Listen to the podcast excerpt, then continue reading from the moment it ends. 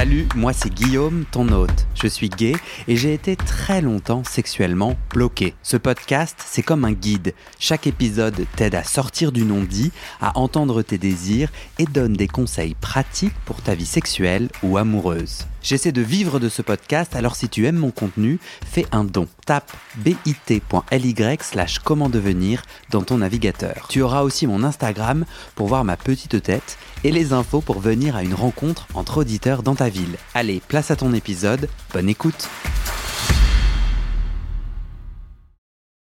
Vous écoutez la troisième et dernière partie de ce témoignage.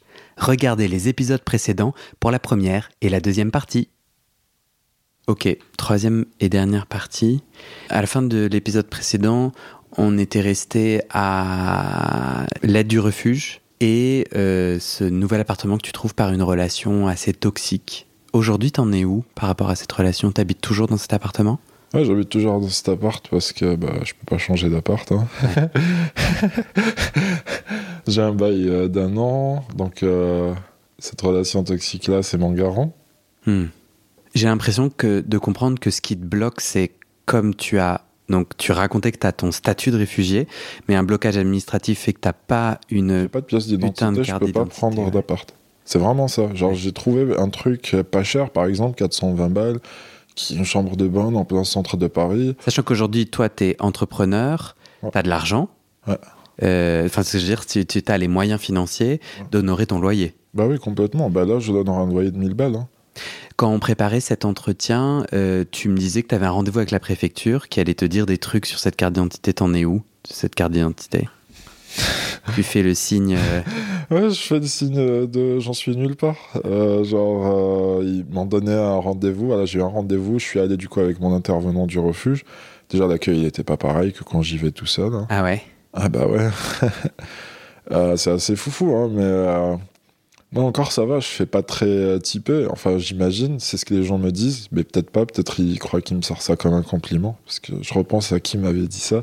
Bref, en tout cas, bah, des fois, surtout quand, au début de la demande d'asile, quand je voyais comment des gens parlaient, surtout quand ils s'imaginent pas que tu parles français, en fait, euh, ils parlent toi comme un animal, quoi. Ils te dirigent comme un animal. ils font des commentaires et tout. Après, hop, quand ils se rendent compte que tu parles français, ils prennent un coup. Quand ils se rendent compte que je parle très bien français, c'est encore autre chose. Mais en fait, euh, même en parlant très bien français, bon, moi j'étais là en fait face euh, aux administrations où je me prenais pas, enfin, déjà j'avais pas conscience de tous mes droits. Du coup, en fait, je me laissais faire. Quand Mhm. quelqu'un de l'administration disait, ah, je sais pas, bah, je disais pas, euh, allez demander à votre supérieur ou je sais pas trop quoi, un truc à exiger une réponse en fait, parce que c'est leur travail d'apporter une réponse. Mhm. Enfin, je m'adresse pas à la personne telle qu'elle est. Je m'adresse aux salariés, aux fonctionnaires qui fait partie d'une structure. Donc, en fait, quand je demande une information, bah, il a la possibilité d'aller voir dans sa structure. Mhm. Je dis pas, toi, dans tes connaissances, euh, je l'insulte pas, je suis dans le respect, je suis même dans la peur. Je me dis, euh, ouais, imagine euh, s'il prend mal les trucs, il me foire mon truc. Ouais, pardon, je t'ai coupé. Non, non, t'inquiète. Donc là, avec l'intervenant du refuge, tu as senti que la relation était différente. Est-ce que tu as des éléments Il n'y a rien de concret. Rien de concret. Globalement, euh, la personne laquelle elle m'a dit que j'allais être convoqué sous un mois. Là, bah, le mois, il, il va bientôt s'achever. Mais il n'y a aucun mail. A... C'est qui le chef à trois plumes? Qui, s'il écoute ce podcast, peut t'aider toi et d'autres sur cette histoire de pièce d'identité Bah, Et c'est le ministre, c'est le ministre de l'Intérieur. C'est J'oserais pas. non mais moi j'ose. euh, Pour toi non, non, j'oserais pas imaginer qu'il puisse m'aider, lui. Non. Mais euh, plutôt le préfet de police, parce que tout ça est lié en fait à la préfecture de police. D'accord. Genre globalement, euh, j'ai mon extrait de naissance, donc j'ai un document d'état civil. Comme j'avais dit avant, l'OFPRA euh, bah, crée des documents d'état civil, un livret de famille, un truc comme ça. Enfin, l'extrait de naissance, déjà, des. Et puis la préfecture, ensuite, c'est elle la responsable de faire la pièce d'identité. Hmm. Sauf qu'elle le fait pas. Et tant que t'as pas cette pièce, d'identité, il y a tout un tas de trucs. Euh, tu me parlais de Pôle Emploi, de la sécurité sociale, J'ai un compte à la poste, j'ai pas accès sans pièce d'identité. Parce qu'on me compte euh, bancaire, Ouais, ouais, on me dit, euh, bah, on peut pas vérifier que c'est vous, donc on Hmm. peut pas vous donner accès à ça. bien sûr. Et ton appartement, du coup. Et un Et appartement. changement d'appartement et au-delà m'inscrire à l'université. Parce que j'ai envie peut-être de refaire des études, peut-être Mhm. faire un diplôme d'infirmerie ou alors faire de la sociologie. Mhm. Bah, je peux pas. Tu te Je peux sens. pas voyager en dehors de la France. Hmm. Tu t'autorises à redemander de l'aide euh, du refuge si ah un jour complet. Ah ouais, moi je suis déjà en train de leur demander de l'aide. hein. Hier, j'ai eu un rendez-vous avec eux. Euh, j'ai redemandé un rendez-vous avec leur avocate pour voir si je peux pas faire une démarche de naturalisation, parce que ça fait plus de 5 ans que je suis en France. Et que je me dis, bon, euh, tant qu'on y est, tant qu'à faire, autant faire une demande de naturalisation. Peut-être euh, je, je remplis les conditions. Et euh, puis je sais que ça prend du temps. Enfin, je suis très très pessimiste. Hmm. Peut-être je décris pas la réalité pour tous les étrangers. Je suis pas leur porte-parole. Par contre, pour ceux que j'ai croisés, sachant que j'ai fait euh, des parcours, par exemple, j'étais incubé à la Ruche Paris, donc c'est une entreprise qui aide des entrepreneurs à porter leurs projets. J'étais dans un programme qu'avec des réfugiés, où euh, c'était la merde pour tout le monde, où les, les gens qui s'en sortaient un peu, ceux qui ont falsifié des papiers, parce que les titres de séjour, ils s'achètent hein, dans la rue. Hmm. Moi, je, peut-être qu'il n'y a pas de lien, mais peut-être, euh, voilà quoi. Et euh, Je te, po- je te posais cette question Ouais, parce que non, je te posais cette question parce que euh, j'imaginais qu'il y a peut-être des jeunes qui nous écoutent et qui se disent je vais attendre que ça soit encore plus la merde avant d'utiliser cette carte unique du refuge.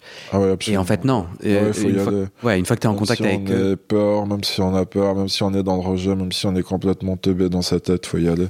Genre vraiment, c'est comme prendre un médicament quand on est malade. euh, faut pas trop se poser de questions, faut y aller parce que malheureusement, quand on est dans la perdition, quand on est dans la souffrance, on n'est pas en capacité d'avoir un bon jugement tout le temps envers soi-même. Donc on n'est pas capable de prendre de bonnes décisions envers soi.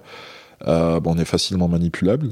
Il suffit juste que quelqu'un nous caresse un peu parce qu'on est en manque de caresses. Attends, on parle d'amour de papa et de maman qui n'est plus là, au minima. hmm. C'est hard, hein, même quand on a 30 ans, même quand on a 25 ans, même quand on a 20 ans. Peut-être quand on a 40 ans, on durcit son cœur, mais euh, j'y crois pas. Je crois qu'on est fait quand même pour avoir une certaine continuité. En tout cas, ouais, moi, je, je dis, je recommande, et euh, là, je le crie fort, allez voir le refuge. allez voir le refuge, vraiment, parce qu'il y a un truc à... En fait, c'est libre, c'est ouvert, il y a des règles sur certains aspects, il y a un cadre, mais globalement, si vous avez un besoin, il y a de fortes chances que vous trouvez un début de réponse là-bas. Mhm. Certes, ça peut demander un peu de patience parce que bah ils tournent pas, ils sont pas non plus euh, omniprésents, omnipotents, omniscients. Par contre, ils ont une telle belle volonté, une telle bonne volonté, une belle intention à aider les gens, une vocation à nous aider nous les jeunes qui avons perdu tout ça et qui sont dans notre identité telle qu'on l'est, qui est euh, introuvable ailleurs, même chez les autorités, Mhm. franchement. Tu m'as raconté que tu as récemment décidé de renouer avec ta famille. Donc dans les épisodes précédents, tu m'avais dit, euh, euh, tu as raconté ton coming out, leur réaction, la rupture totale. Euh, tu as apparemment été un peu en lien, euh, notamment cet oncle qui t'a aidé financièrement. Mais là récemment, tu as décidé de renouer avec ta famille. Est-ce que qu'est-ce qui t'a décidé? Tu as eu un déclic? Euh, ouais, mon déclic, c'était que je me suis rendu compte que j'étais un peu comme un enfant sans amour et que n'importe quel connard pouvait passer et se brancher à moi sans que je m'en rende compte. En fait, euh, genre, euh, j'ai pas envie d'avoir des daddy issues parce que j'ai un père. Genre, Des- euh, Et quoi, pardon? des daddy issues. Donc, euh, c'est un peu les petits jeunes qui cherchent de l'amour paternel euh, chez des personnes plus âgées. Ça, ça m'intéresse pas en fait. Mm. Genre, j'ai envie de. Enfin, j'ai toujours voulu me construire. Je voulais être moi le père de quelqu'un. Pas. C'est bon, j'ai déjà mon père. Et puis, genre, là, si je, si je remets les choses un peu, pour moi, ça a été la continuité de l'arrêt de mes addictions. Donc, j'étais addict un peu, beaucoup, beaucoup au cannabis, au tabac aussi, mais surtout au cannabis. Donc, je fumais du cannabis toute la journée. Parce que pour moi, ça m'apaisait, alors qu'en réalité, je me débranchais complètement de ce que je ressentais, ou du moins de la majorité de ce que je ressentais. Mm. Sauf que ça me rendait aussi un peu con-con. J'étais défoncé tout le temps. J'aimais bien écouter la musique, mais mon jugement, il était euh, bah, un peu. euh, il était dans les cieux. J'ai décidé d'arrêter ça, parce que j'étais quand même pas heureux avec tout ça. Et en fait, j'ai eu aussi un truc, un déclic avec mes parents, c'est que euh, quand j'étais escorte, il y avait quelqu'un qui s'était rapproché de moi. En fait, de base, c'était un client d'escortisme. Et en fait, il a pris beaucoup, beaucoup de place dans ma vie. Cette personne euh, a plus de la quarantaine, elle est en couple, euh, fait sa vie. hein. Mais en fait, euh, j'ai l'impression, enfin, c'est pas j'ai l'impression, concrètement, avec le recul, elle prenait en fait. je, je vivais avec elle une espèce de manipulation affective où euh, je lui ai appris à masser, je la massais euh, toutes les semaines pour que dalle. À côté, genre, euh, j'avais aucun retour de bâton. Genre, quand on allait au resto, bah, je payais ma part quand je pouvais, à d'autres moments, non. En fait, j'avais l'impression quand même d'être resté un peu son escorte. Hmm. J'ai arrêté de niquer avec lui complètement après qu'on ait arrêté, après que j'ai arrêté d'être escorte, donc il n'y a plus de prestations sexuelles. Mais il voulait quand même me voir nu, il voulait euh, emmener dans des endroits naturistes, euh, il voulait m'intégrer dans son couple, il voulait plein de trucs comme ça en fait. Et moi sur un moment je mettais ça sur le compte que c'est normal, on est amis, bah, je trouve ça logique. Bah, avec le recul non. Un ami ne te prendra jamais des choses en fait en te donnant pas la valeur. Un ami, c'est un échange. En fait, même mes même meilleurs amis de l'époque, je connais depuis que j'ai mes 4 ans, bah, ils m'harcelaient pas tous les jours avec des messages. Hmm. en fait, quand je les massais, bah, ils me payaient, même s'ils me payaient pas beaucoup, ils me payaient un peu. Hmm. Genre, ils insistaient. Il y avait en fait une démarche bienveillante et tout. Là, je l'avais pas. Hmm. Là, j'avais vraiment quelqu'un qui voulait que je sois à lui et qui l'assumait absolument pas. Et en fait, je l'ai confronté. Parce que quand j'ai arrêté mes addictions, je me suis un peu réveillé là-dessus. hein. Je me suis dit, euh, mais putain, mais euh, c'est qui en fait? Comment ça se fait qu'il en est là Mm. dans ma vie en fait?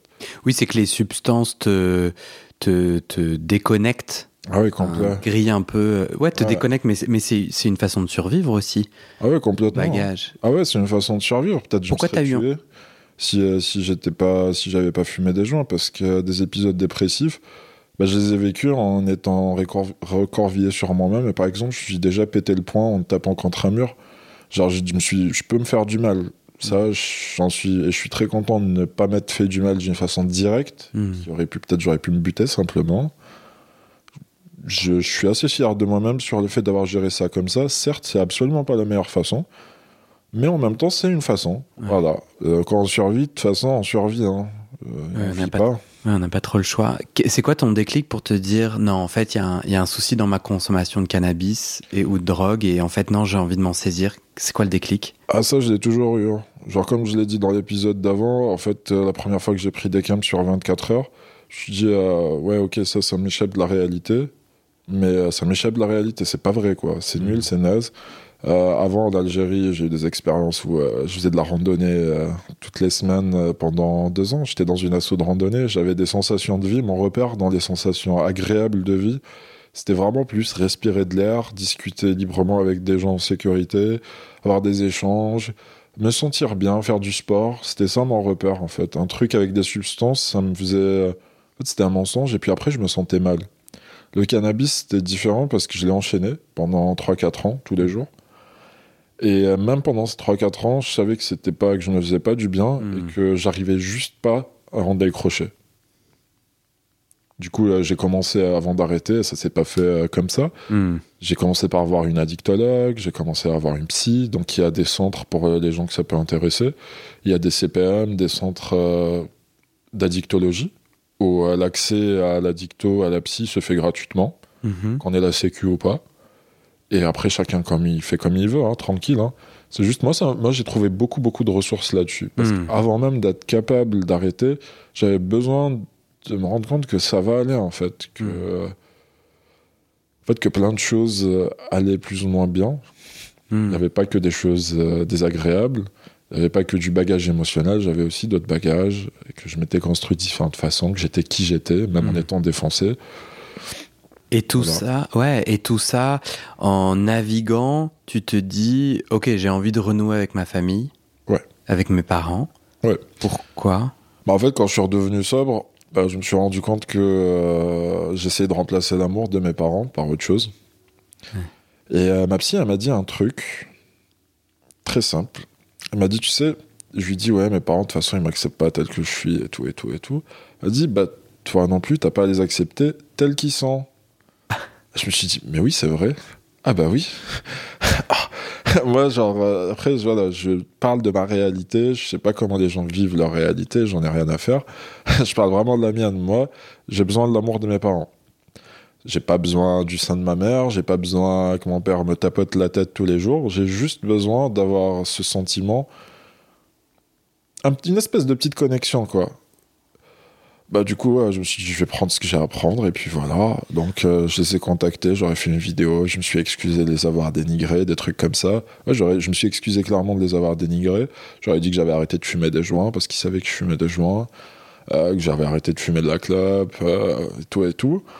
Et puis, bah, ils ont, ils ont réagi à ça. Donc euh, j'ai eu un... Oui, pardon Non, mais euh, j'ai envie de comprendre comment euh, ce que a dit la psy, ce que t'as dit la psy, en quoi ça t'a ça t'a inspiré? Qu'est-ce que t'as compris dans ce qu'elle a dit? Ce que j'ai compris, c'est que, bon, globalement, mes parents, ils acceptent pas que je suis gay. Ils acceptent pas ma sexualité, mon identité. Et ça leur fait honte.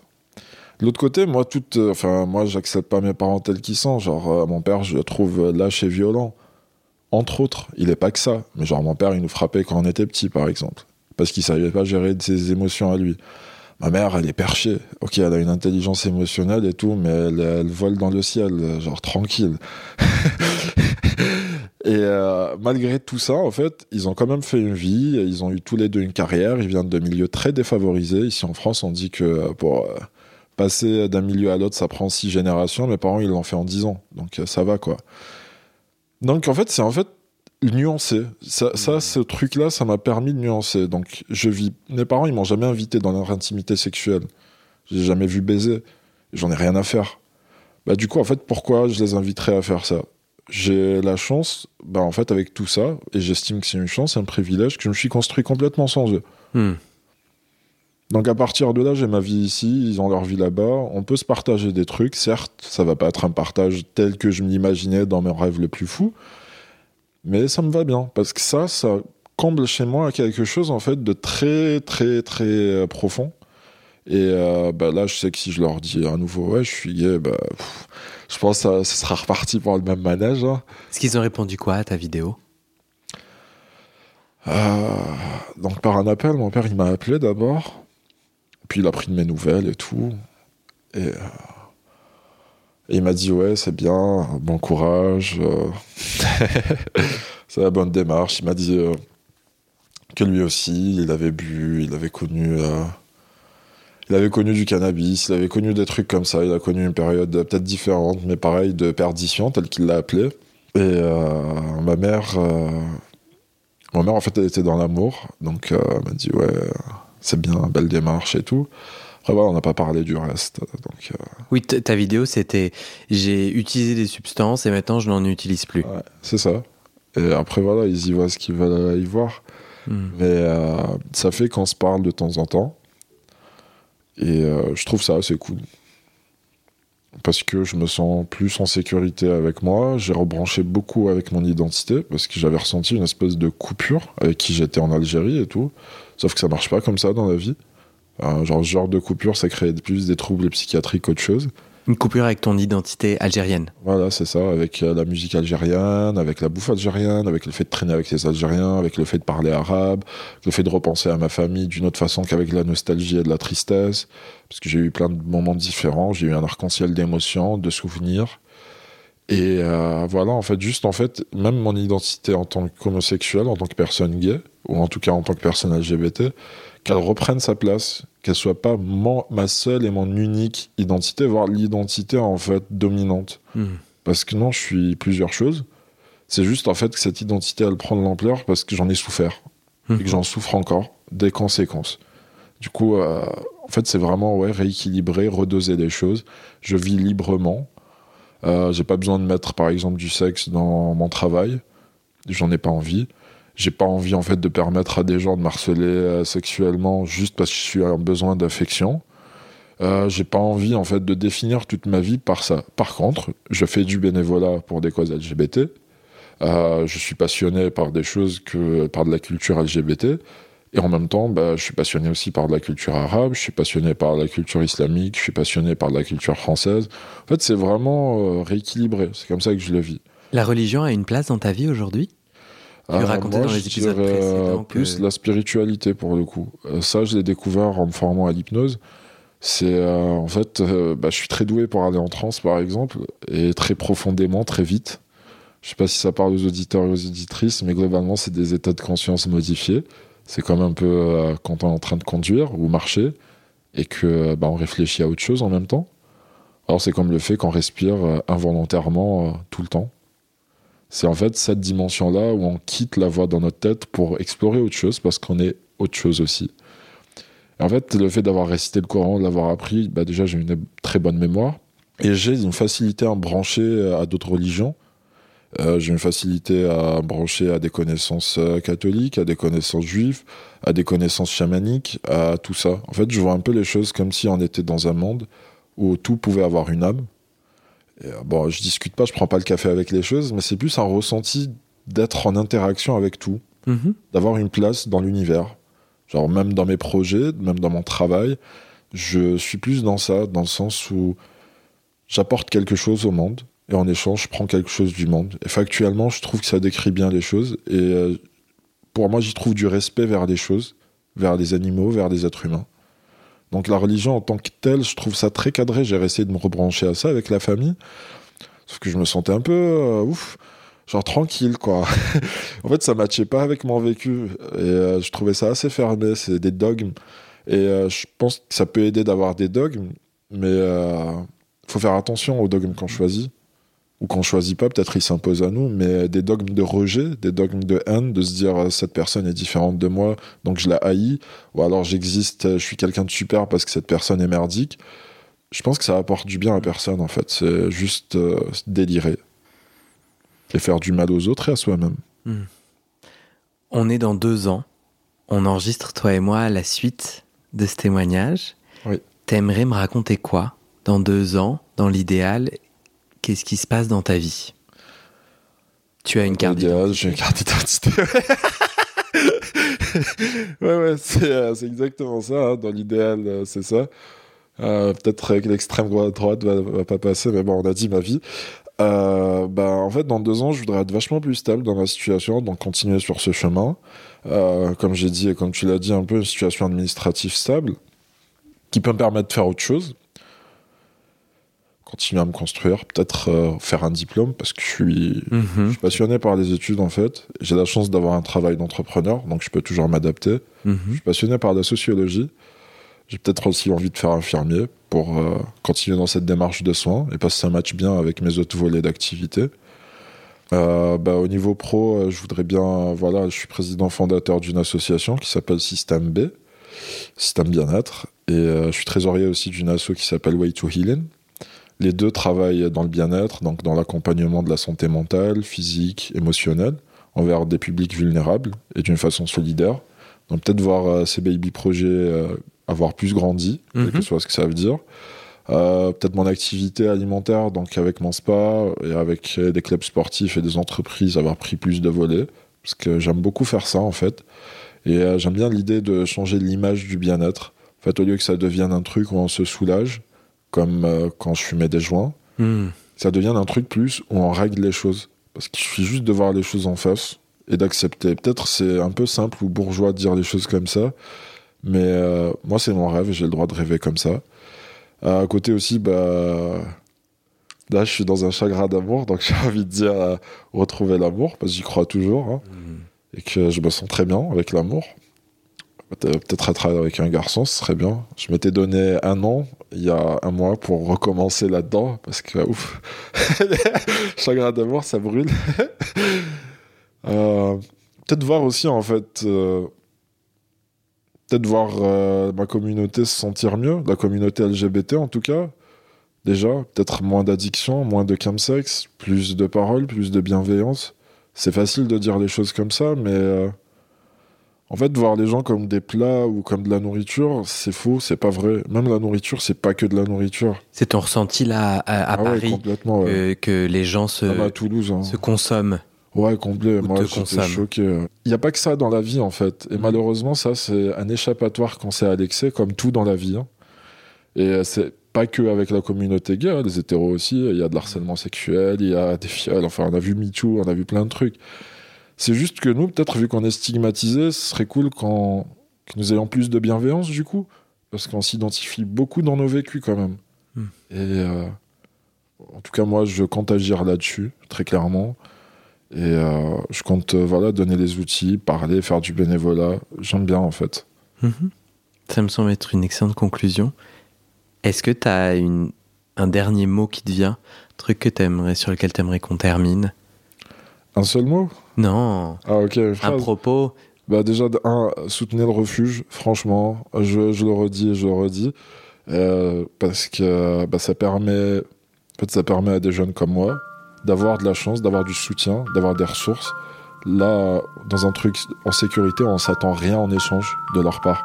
Donc, où juste ils ont le temps de, de se construire, de récupérer le retard. de soulager leurs blessures. Et je vous remercie beaucoup. Merci Elias. Comme Elias que vous venez d'entendre, plus de 1200 jeunes LGBT ont fait une demande d'aide au refuge cette année. Le refuge a besoin de nos dons pour continuer sa mission et aider encore plus de jeunes LGBT rejetés par leurs parents.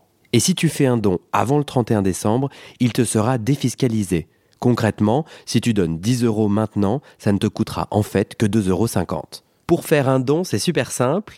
Tu tapes bit.ly slash refuge don dans ton navigateur. Refuge don, c'est tout attaché et don est au singulier. Voilà. Merci.